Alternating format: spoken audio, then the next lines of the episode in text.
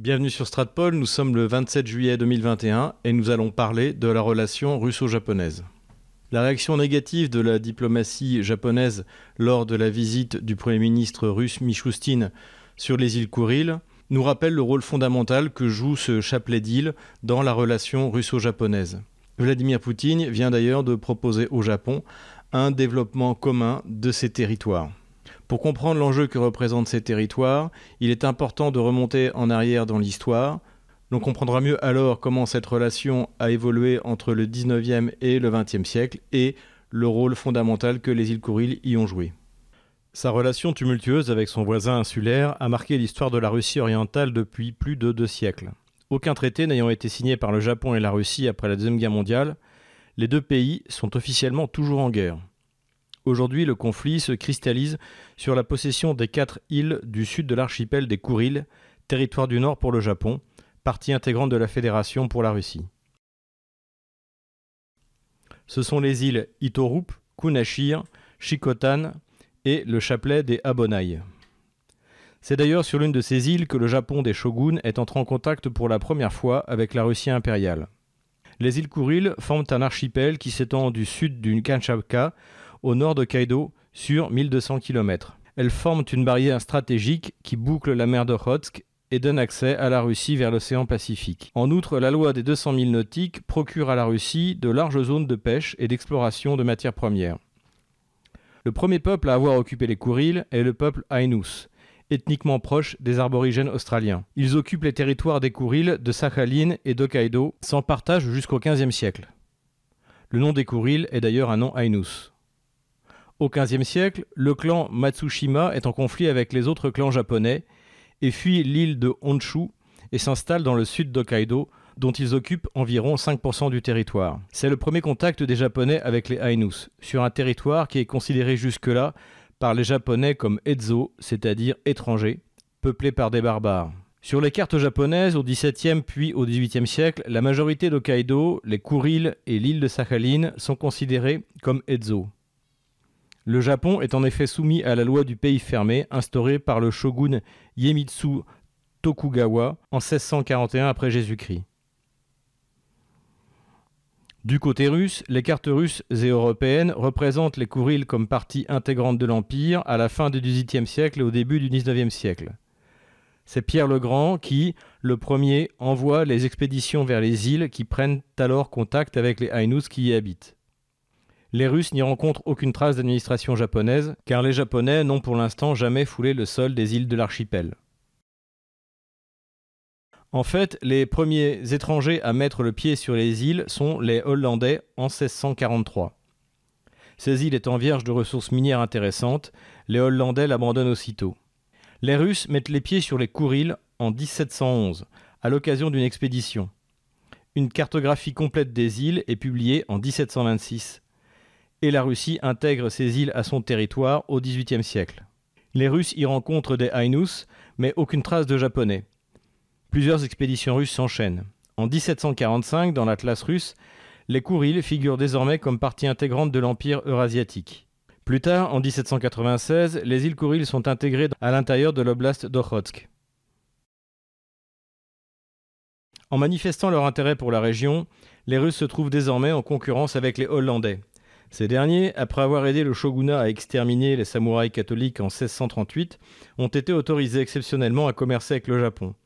Ils arrivent à convaincre les Japonais que l'expansionnisme russe est une menace pour leur État et que les Kourils pourraient constituer une plateforme d'attaque contre le Japon. Cette propagande rencontre un écho certain au Japon, où certains auteurs mettent en avant les volontés impérialistes russes supposées vers la Corée et même Hokkaido. Ainsi, à la fin du XVIIIe siècle, les Japonais considèrent qu'il est vital pour eux de prendre pied sur les Kourils pour contrer l'expansionnisme russe. Entre 1767 et 1786, le shogun Ieyaru Tokugawa décide d'envoyer une expédition dirigée par Mogami Tokunai pour inspecter les territoires Ezo et empêcher les Russes d'en faire une plateforme d'invasion contre le Japon. C'est la première expédition japonaise sur les Kourils. En 1786, Mogami Takunai débarque à Iturup 50 ans après le russe Spanberg. Il exige le départ des douaniers russes et rattache ensuite l'île d'Iturup au Japon. À la même époque, l'historien japonais Nakamura produit la doctrine sur laquelle le Japon s'appuie encore aujourd'hui pour revendiquer les Kuriles. Pour Nakamura, les Japonais ayant soumis les Ainus sur Honshu et sur Hokkaido, tous les territoires Ainus font depuis cette victoire automatiquement partie de l'Empire du Soleil Levant. Or, les Ainus habitaient également les Kuriles, Sakhalin et la presqu'île du Kamchatka. Les Russes répondent à ces arguments que les Ainus n'ont jamais disposé d'une administration centralisée, ni même d'administration centrale. Soumettre une partie de leur population n'entraîne pas une soumission de l'ensemble des territoires Ainus. Quoi qu'il en soit, à partir de cette période, les Japonais commencent à assimiler par la force les Ainus qu'ils considéraient jusque-là comme Ezo. La Russie ne réagit pas. Nous sommes au début des guerres révolutionnaires françaises et de plus la Russie est en guerre simultanément contre la Suède, la Perse et l'Empire ottoman. Malgré cette inaction forcée, la Russie ne cesse de considérer les Kourils du Sud comme partie de son territoire. D'un autre côté, la Russie souhaite dorénavant avoir des relations diplomatiques normales avec le Japon, notamment pour pouvoir approvisionner son extrême orient russe en produits de première nécessité. Une mission diplomatique est confiée au Finlandais Laxman par la Grande Catherine, ravi de pouvoir concurrencer ses rivaux hollandais.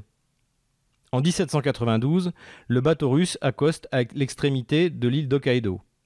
Le premier contact est plutôt cordial. Les Japonais se rendent compte que les Russes ne sont pas aussi dangereux que les Hollandais ont bien voulu leur faire croire.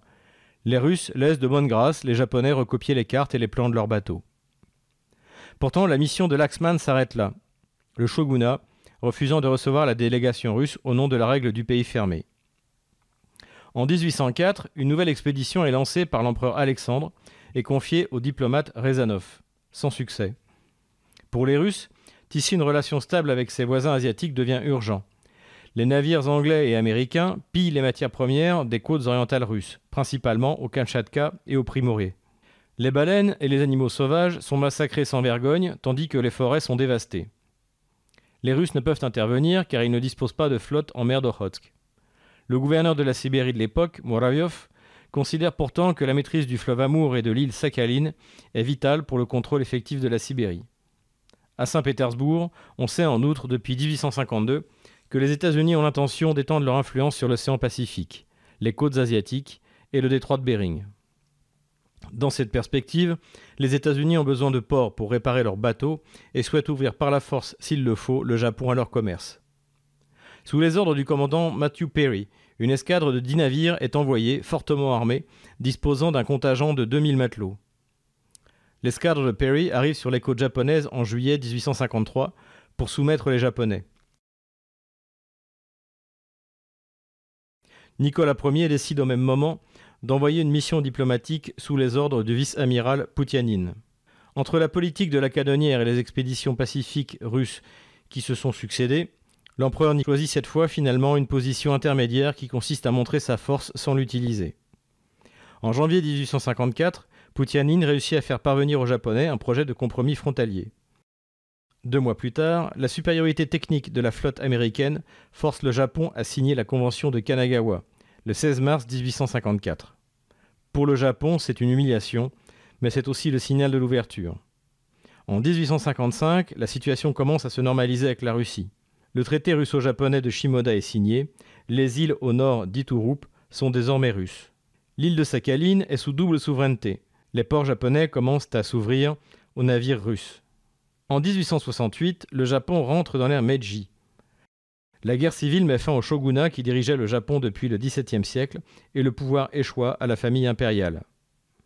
À deux reprises, les représentants du shogun demandent l'aide de la Russie en échange de Sakhalin et de l'île d'Hokkaido les Russes refusent d'intervenir.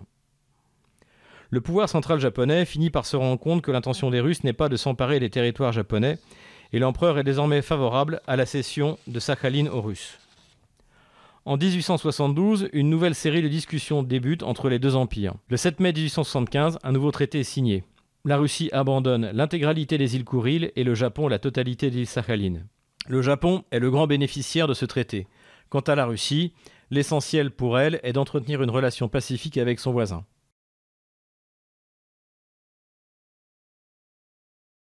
La Russie n'a par la suite ni l'intention ni la capacité de remettre en cause les accords de 1855 et de 1875. Le Japon, en revanche, suite à son décollage économique et à sa militarisation, a besoin de matières premières et de denrées alimentaires. Il s'oriente alors vers l'expansion en Asie. Sa première tentative est l'occupation militaire de Taïwan en 1874. Il doit cependant y renoncer sous la pression britannique. Le Japon s'oriente désormais vers deux voies d'expansion, la Corée et la Mandchourie. En 1894, le Japon envahit la Corée sous protectorat chinois. C'est la première guerre sino-japonaise. Une coalition russo-anglo-française force le Japon à renoncer à ses acquisitions.